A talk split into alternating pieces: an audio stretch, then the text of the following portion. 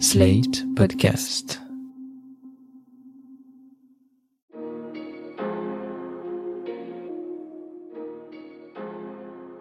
Bonjour et bienvenue dans Le Monde Devant Soi, le podcast d'actualité internationale de Slate.fr.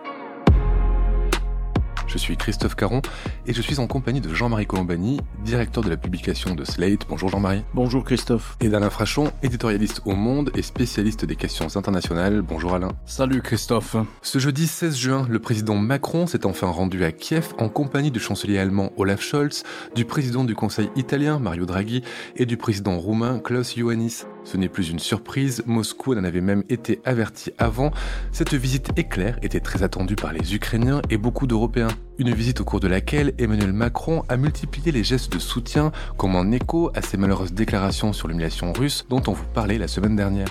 Ainsi, il a demandé l'octroi immédiat à l'Ukraine du statut officiel de candidat à une adhésion à l'UE, il a annoncé la livraison de 12 canons César supplémentaires et il a surtout lancé un appel solennel à Moscou à lever le blocus des ports ukrainiens où sont retenus des dizaines de millions de tonnes de céréales, principalement du blé et du maïs. Car beaucoup l'ignoraient avant la guerre, l'Ukraine est un très gros producteur et exportateur de céréales et Odessa un des centres névralgiques des exportations. Depuis le début du conflit, la production a considérablement baissé et les exportations par bateau sont donc suspendues. Conséquence, une partie du monde commence à s'inquiéter de la crise alimentaire qui vient. Jean-Marie, j'ai le sentiment que cette crise du blé n'est pas une conséquence fortuite de l'invasion de l'Ukraine, mais qu'elle fait partie de la stratégie de Vladimir Poutine. Est-ce que je me trompe? Non, elle fait tout à fait partie de sa stratégie et c'est un des éléments de la guerre dans laquelle est engagé euh, Vladimir Poutine.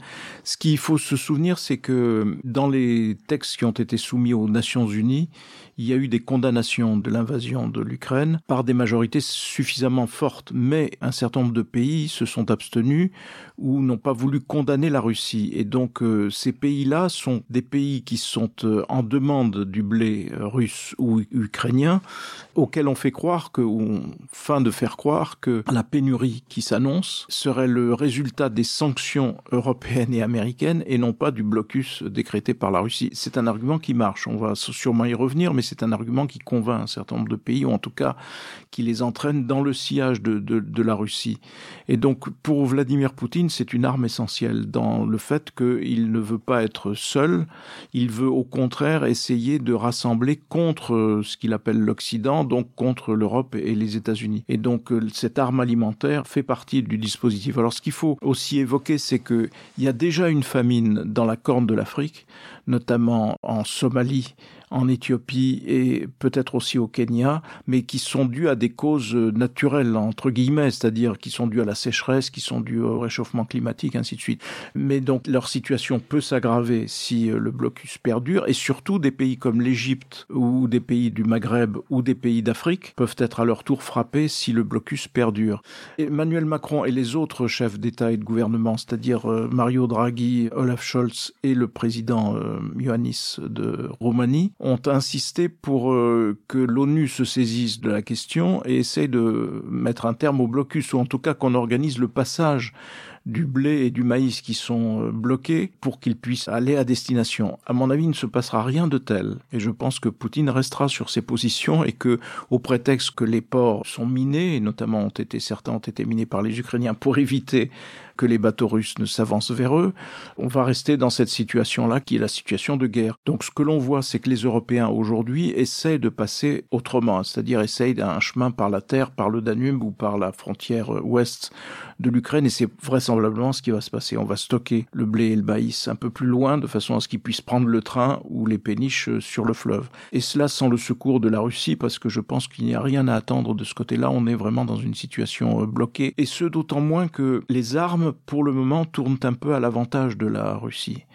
Si on regarde la situation dans le Donbass, la technique russe qui consiste à un tapis de bombes, on écrase sous les bombes une population civile et évidemment les quelques soldats qui peuvent rester et continuer de résister, ça marche Alors ça marche euh, peut-être difficilement, ça marche peut-être kilomètre par kilomètre, mais ça marche. Et ça met les Ukrainiens sur la défensive et, dans l'urgence d'ailleurs d'être réarmés ou encore euh, peut-être plus puissamment armés qu'ils ne le sont par euh, les pays européens et américains. Mais cette situation militaire-là qui fait que Poutine pour le moment avance là et que sa prochaine cible logiquement ce sera Odessa fait que je pense qu'il n'y a rien à attendre de Poutine s'agissant d'une démarche qui serait couverte par l'ONU, protégée par l'ONU et qui permettrait de lever le blocus par la mer.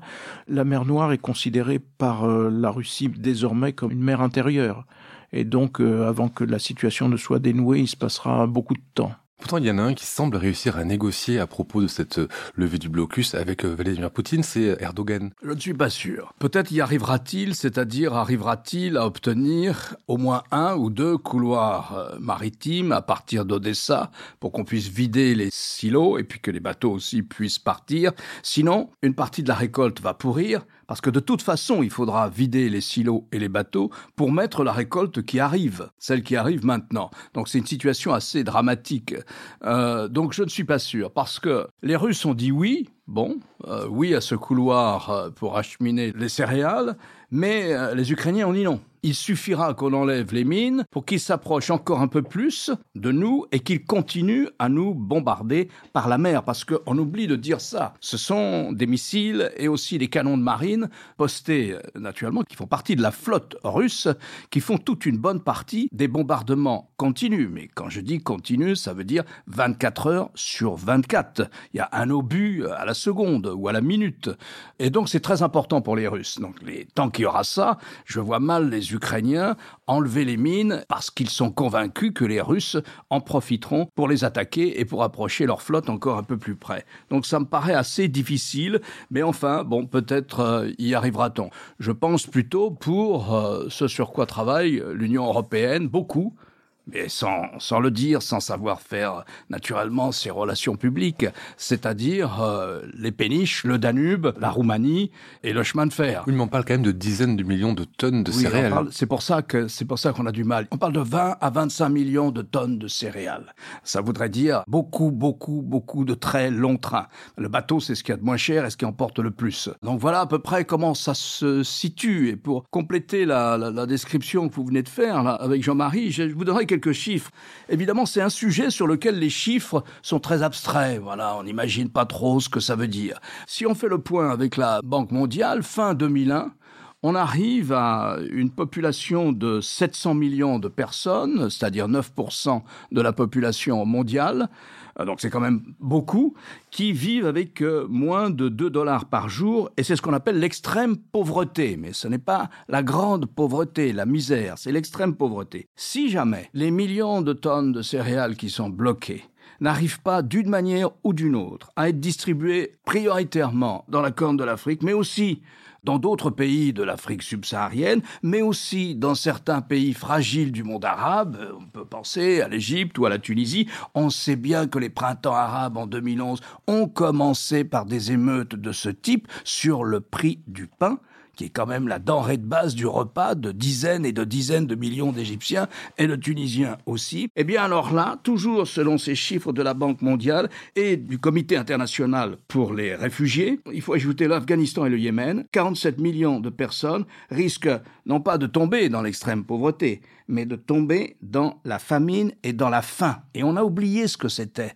Parce que notre époque, cette époque euh, soi-disant maltraitée par la globalisation du commerce depuis euh, une quarantaine d'années, notre époque est venue à bout des grandes famines, pas vous, euh, Christophe, mais que nous, on a connu quand on lisait l'actualité sur la Chine, sur l'Asie ou sur l'Afrique encore au milieu des années 60. Bon, ben voilà, ça veut dire que 47 millions de personnes sont immédiatement menacées par la guerre qu'ont lancée les Russes en Ukraine. C'est beaucoup. L'Ukraine est un gros producteur de céréales, de blé en particulier, mais ce n'est pas le seul. Avant lui, il y a la Russie, avant lui, il y a l'Inde, il y a aussi la Chine. Est-ce que l'Inde et la Chine ne sont pas des exportateurs? Est-ce qu'ils ne pourraient pas combler ce manque de céréales laissé euh, par la guerre en Ukraine? À mon avis, la Chine est importateur, net, peut-être pas de beaucoup, mais la Chine est importateur. La Chine a parfaitement accepté cette situation liée à la globalisation, qu'on ne peut pas viser l'autonomie. Les Chinois visent l'autonomie dans la technologie, mais sinon, les Chinois ont toujours joué ce jeu de la dépendance extérieure dans plein de domaines, notamment dans celui-là. Donc, euh, je ne sais pas, ils achètent même du riz, les Chinois. Peut-être en exportent-ils d'une autre qualité, mais je vois mal les Chinois euh, remplacer. Ajoutez à ça tout de même le, transport. On parle d'une partie de l'Afrique subsaharienne et du monde arabe, donc euh, voilà, c'est pas rien. Et quant à l'Inde, c'est vrai qu'elle a une agriculture puissante, comme la Russie d'ailleurs. Hein. Euh, c'est vrai qu'elle a une agriculture puissante, mais elle est très dépendante dans certains domaines aussi. Honnêtement, il faudrait interroger quelqu'un de très spécialiste pour voir si l'Inde peut se substituer à la Russie et à l'Ukraine. Mais attendez, il y a un pays qui est en train de se substituer à l'Ukraine. Ce que révèle une très bonne enquête cette semaine du quotidien L'Opinion, marché par marché. La Russie s'empare des marchés en Afrique que livrait habituellement l'Ukraine. Et comment fait-elle? Elle casse les prix. Parce qu'elle sait qu'après la guerre, elle sera sur ces marchés et que l'Ukraine n'y sera pas. Et ça fait aussi partie d'une stratégie qui consiste à mettre l'Ukraine à genoux économiquement pour au moins une génération. Mettez au passage aussi, comme incidemment, on pourrait dire, qu'ils ont volé aussi une partie de la récolte, là où ils occupent, à peu près 500 000 tonnes, qui semblent être principalement destinées à la Syrie de Bachar al-Assad. Et enfin, aussi, disent les Ukrainiens, mais constatent aussi les Européens et les Américains, dans les bombardements, on bombarde aussi les silos, on bombarde les installations agricoles, on bombarde les parcs de machines agricoles. Donc il s'agit bien d'affaiblir la puissance agricole de l'Ukraine pour lui faire payer de ne pas avoir accueilli avec des fleurs, des roses et des tapis l'arrivée des troupes russes le 24 février dernier. Il faut ajouter à ça, au blé ou au maïs lui-même, la question des engrais. Parce qu'il y a aussi euh, l'impact de ce blocus touche aussi les engrais. Et donc les engrais, c'est aussi ce qui permet des récoltes abondantes euh, un peu partout dans le monde. Et donc là, ça va aussi compliquer la situation et aggraver les choses. Vous avez parlé de la, du remplacement de l'Ukraine par la Russie sur les marchés euh, en Afrique, sur les marchés des céréales en Afrique, mais il y a aussi une démarche politique. Quand on voit que Vladimir Poutine, au début du mois, euh, rencontre Macky Sall, qui est le chef d'État sénégalais et le président en exercice de l'Union africaine, on voit bien quand même qu'il y a une, une tentative d'alliance politique via la guerre alimentaire. C'est un des éléments de la politique russe en Afrique, puisqu'il y a aussi la présence euh, militaire via la milice euh, Wagner en Centrafrique, il y a aussi la présence euh, militaire via la même milice Wagner au Mali, et il y a cette opération politique à travers l'arme alimentaire qui vise aussi à rassembler autour de la Russie un certain nombre de pays. Et de ce point de vue-là, le maillon faible, si j'ose dire, celui qui a l'air d'être tombé dans le, piège le plus aisément, c'est le président du Sénégal qui doit quand même beaucoup à l'aide française, mais qui euh, s'est rallié euh, totalement à l'argumentaire de la Russie, faisant au fond des sanctions la cause des sanctions américaines et européennes, la cause des pénuries euh, ou de la famine éventuellement qui s'annonce. Et donc ça, c'est en effet une situation très dommageable parce que le Sénégal, c'est inutile de, de le rappeler, c'était quand même un des éléments clés de l'Afrique francophone. Donc euh, ça montre que la Russie est expansionniste et que sa politique impériale euh, ne se limite pas au théâtre européen. Est-ce que cette question de la guerre alimentaire, elle n'a pas été trop longtemps négligée par les Européens? On s'est beaucoup concentré sur les sanctions occidentales et finalement, on a l'impression de découvrir le problème au dernier moment. Est-ce qu'on n'a pas raté quelque chose là? Commençons par citer déjà, pour répondre à votre question, l'argumentaire russe. Vous m'interdisez d'exporter mon gaz et mon pétrole, vous menez une guerre économique contre moi, je mène une guerre économique à ma façon contre l'Ukraine. Il faut dire aussi que tous ces marchés, qui d'ailleurs sont très peu réglementés, et l'ONU voudrait essayer de les réglementer davantage, ces marchés sur ces produits alimentaires de base, farine, huile de tournesol, fertilisants, tout ce qui est essentiel à l'humanité, il faut dire que tous ces marchés-là ont été aussi profondément déstabilisé, déconstruit même quelquefois par la pandémie. Et la guerre est venue s'ajouter à ça. Et enfin, il faut dire que cette question nous pose à nous, Européens, une responsabilité particulière. C'est que si on regarde le dernier programme pour la politique agricole commune, je crois pour les sept ans à venir, dans le budget européen, qui récolte quand même, c'est le cas de le dire, un maximum de subventions européennes, eh bien, on voit que le souci n'est pas tant l'autonomie stratégique. Le souci, c'est l'environnement. Et que donc, euh, on prévoit de diminuer notre production de céréales pour lutter contre le réchauffement climatique, enfin, dans ce grand plan vert qui est celui de l'Union européenne et qui doit faire et qui fera sans doute d'ailleurs de l'Union européenne la zone qui aura lutté le plus efficacement contre le réchauffement climatique dans les 20 ans qui viennent, eh bien, on a condamné d'une certaine manière l'Europe à perdre en autonomie agricole. Or, l'agriculture, on commence à mesurer que c'est de la stratégie. Et beaucoup de gens, notamment au Parlement européen, se sont opposés à ça. Et je crois qu'il est question que l'on revoie la copie du projet agricole commun pour les sept années qui viennent. Mais ça, dans l'histoire, ça a toujours été une arme stratégique, l'arme alimentaire. depuis que l'histoire existe, c'est constant.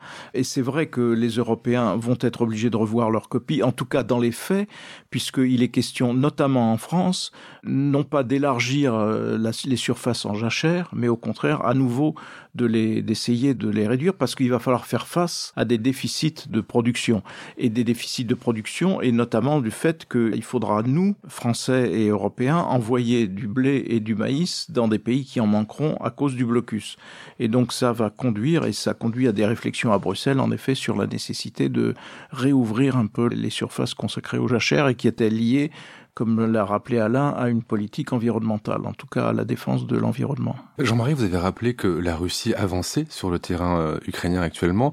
Est-ce que cette crise alimentaire peut être aussi un point qui donne vraiment la, la main à Poutine? Est-ce que ça peut être un tournant dans cette guerre? Ou est-ce que c'est quelque chose finalement qui n'est qu'une péripétie de plus? C'est pas une péripétie parce que c'est quelque chose qui met en jeu les équilibres mondiaux, mais en même temps, la vérité se joue sur le terrain. La vérité se joue sur euh, la situation dans le Donbass, est-ce que et la, russification qui va avec. On l'oublie toujours, mais en même temps qu'il y a ces bombardements, en même temps qu'il y a ces reconquêtes de territoire, il y a une russification qui va avec et qui est euh, absolument euh, terrifiante parce que elle s'accompagne aussi de ce qu'il faut bien appeler des déportations de populations dont on ignore tout. D'ailleurs, on le nombre, on ne sait pas où sont retenus ces gens, et ainsi de suite. Et donc c'est là que ça se passe. Et donc euh, les Ukrainiens se battent bec et ongle pour essayer de limiter l'emprise russe sur ces territoires, mais c'est le sort des armes sera de ce point de vue-là décisif. On va maintenant passer à la visite d'Emmanuel Macron euh, ce jeudi à Kiev. Vous avez suivi. C'était une visite qui était attendue. Il n'est pas venu seul. Il est donc venu, comme je le disais, avec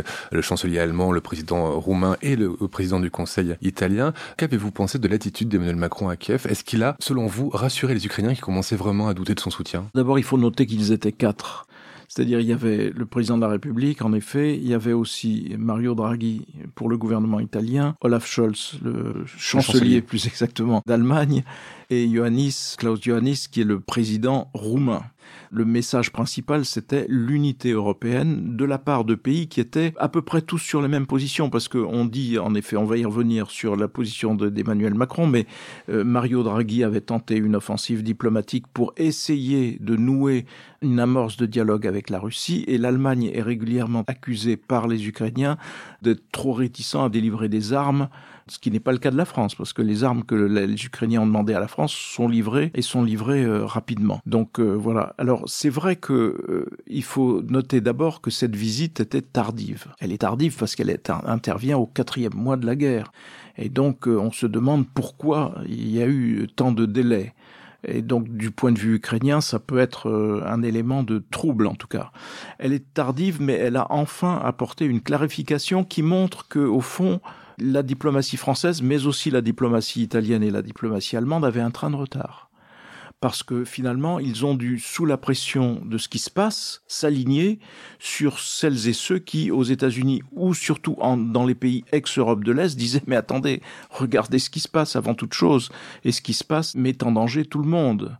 Ce temps retard a été corrigé par en effet un discours très clair, très ferme, sur euh, le soutien de l'Union européenne et des pays européens à l'Ukraine, et sur euh, ce qui doit être la seule perspective, c'est-à-dire la victoire.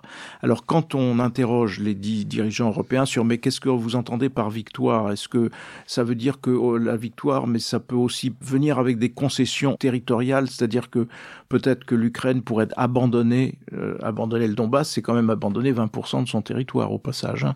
Et la réponse euh, des Européens a été très claire là aussi. Elle a dit non, ce sont les Ukrainiens qui définissent les conditions de leur victoire. C'est aux Ukrainiens et aux Ukrainiens seuls de dire si la, la bataille doit aller jusqu'à la récupération de ces territoires ou si ça peut être autre chose. Et puis il y a la satisfaction symbolique mais porteuse d'espoir qui a été donnée aux Ukrainiens sur euh, le statut de candidat. Et pour eux, obtenir un statut de candidat tout en sachant que le processus d'adhésion est long, mais d'avoir un statut de candidat officiellement à l'entrée dans l'Union européenne, c'est une symbolique très très forte. Et les quatre chefs d'État étaient alignés Et sur ça. tout, hein. le, tout le monde était aligné là-dessus. La commission était déjà et donc a reçu des instructions des, de- et puis on verra au sommet de la semaine prochaine si l'unanimité se fait comme il est probable là-dessus, même s'il y aura toujours des réticences vis-à-vis de l'Ukraine parce que on peut mettre en avant l'état de droit dont on peut considérer qu'il n'est pas complet. En tout cas, il est infiniment mieux qu'en Russie, mieux respecté qu'en Russie. Voire en Hongrie. Euh, et voire en Hongrie. D'autres vont invoquer la corruption, le niveau de corruption en Ukraine. Et c'est vrai que le président Zelensky ne s'est peu préoccupé de la corruption dans son pays compte tenu des circonstances, ce qu'on peut comprendre. Il y aura tout cela en discussion. Mais la symbolique, je pense, sera acceptée parce que c'est une symbolique très très forte. Et ça dit clairement aux Russes, ben, vous voulez rayer l'Ukraine de la carte et nous nous considérons que c'est un élément, une partie de l'Europe. Oui, parce que cette visite, c'était autant un message aux Ukrainiens euh, qu'à Vladimir Poutine, finalement. Bien sûr, surtout de la part euh, du président Macron. Parce que le président Macron avait perdu considérablement euh, en crédit ou en popularité dans la population ukrainienne, avec euh, deux fois cette phrase qu'il reprend il ne faut pas euh, humilier la Russie. Bon, c'était pour le moins paradoxal au moment en pleine offensive russe contre les villes d'Ukraine. Donc on peut dire qu'il y avait ça. Mais il fallait aussi qu'il fasse cette visite pendant qu'il était encore président de l'Union européenne, un président tournant de l'Union européenne, et donc avant que ça soit Prague. Alors on lui a reproché, évidemment, c'est de bonne guerre, et j'imagine électorale française, de faire ça entre les deux tours. À vrai dire, il n'avait plus tellement le choix. Il fallait le faire maintenant, puisqu'il ne l'avait pas fait avant, et sans doute eût-il fallu qu'il le fît avant. Et c'est vrai que ça s'est soldé par une clarification. Il était temps qu'on ait cette clarification. Je dirais que, au fond, on a maintenant, dans ce qu'il faut bien appeler le, le camp occidental, que les Russes appellent le collectif occidental, les Chinois aussi d'ailleurs, la même position. C'est-à-dire que on livre des armes à l'Ukraine, alors que Poutine poursuit son offensive, pas seulement au Donbass, mais aussi dans le sud menaçant peut-être un jour euh, Odessa, on ne sait pas, peut-être pour euh, ensuite rentrer en Moldavie et faire la jonction avec les troupes russes qui sont dans une partie de la Moldavie, en Transnistrie, on ne sait pas. C'est ce qu'il a dit l'autre jour à la télévision, la semaine dernière à la télévision. Il n'a jamais délimité le terrain qu'il voulait prendre en Ukraine puisqu'il souhaitait à l'origine mettre un gouvernement potiche, fantoche, à sa botte à Kiev. Il n'a jamais parlé non plus d'accepter une négociation avec Zelensky qu'il est, qu'il a démonisé et diabolisé en le traitant de nazi ou de néo-nazi. Il n'a jamais dit ça, alors que Zelensky a toujours dit qu'il était prêt à négocier avec Vladimir Poutine, y compris euh, du fait qu'il était prêt à retirer l'ambition de, Kiev d'être un jour membre de l'OTAN. Il est même prêt à discuter d'un statut de neutralité pour euh, l'Ukraine dans la mesure où il aura des garanties de protection occidentale. Donc voilà la situation. Et on peut dire que ce collectif occidental, comme disent les Russes, a maintenant la même position parce que à Washington, si on met de côté les paroles avec une tonalité néoconservatrice qu'on a pu entendre dans la bouche du président Biden, mais la position officielle, c'est la même. Ce sont les Ukrainiens qui définiront ce qu'ils appellent la victoire et qui essaieront à un moment donné sans doute d'obtenir un cessez-le-feu.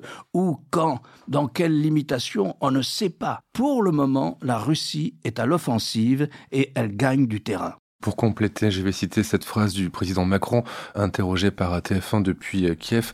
Macron qui affirmait que se rendre en Russie euh, aujourd'hui supposait désormais des conditions préalables, c'est-à-dire des gestes de la part du président Poutine. Donc là, on sent quand même un certain changement de ton. Merci Alain, je rappelle votre chronique chaque jeudi dans Le Monde et sur le monde.fr. Merci Jean-Marie, je rappelle votre participation chaque jeudi aussi à l'émission politique sur France 24. Merci messieurs et à la semaine prochaine. Merci Christophe. Au revoir Christophe. Retrouvez le monde devant soi chaque vendredi sur slate.fr votre plateforme de podcast préférée.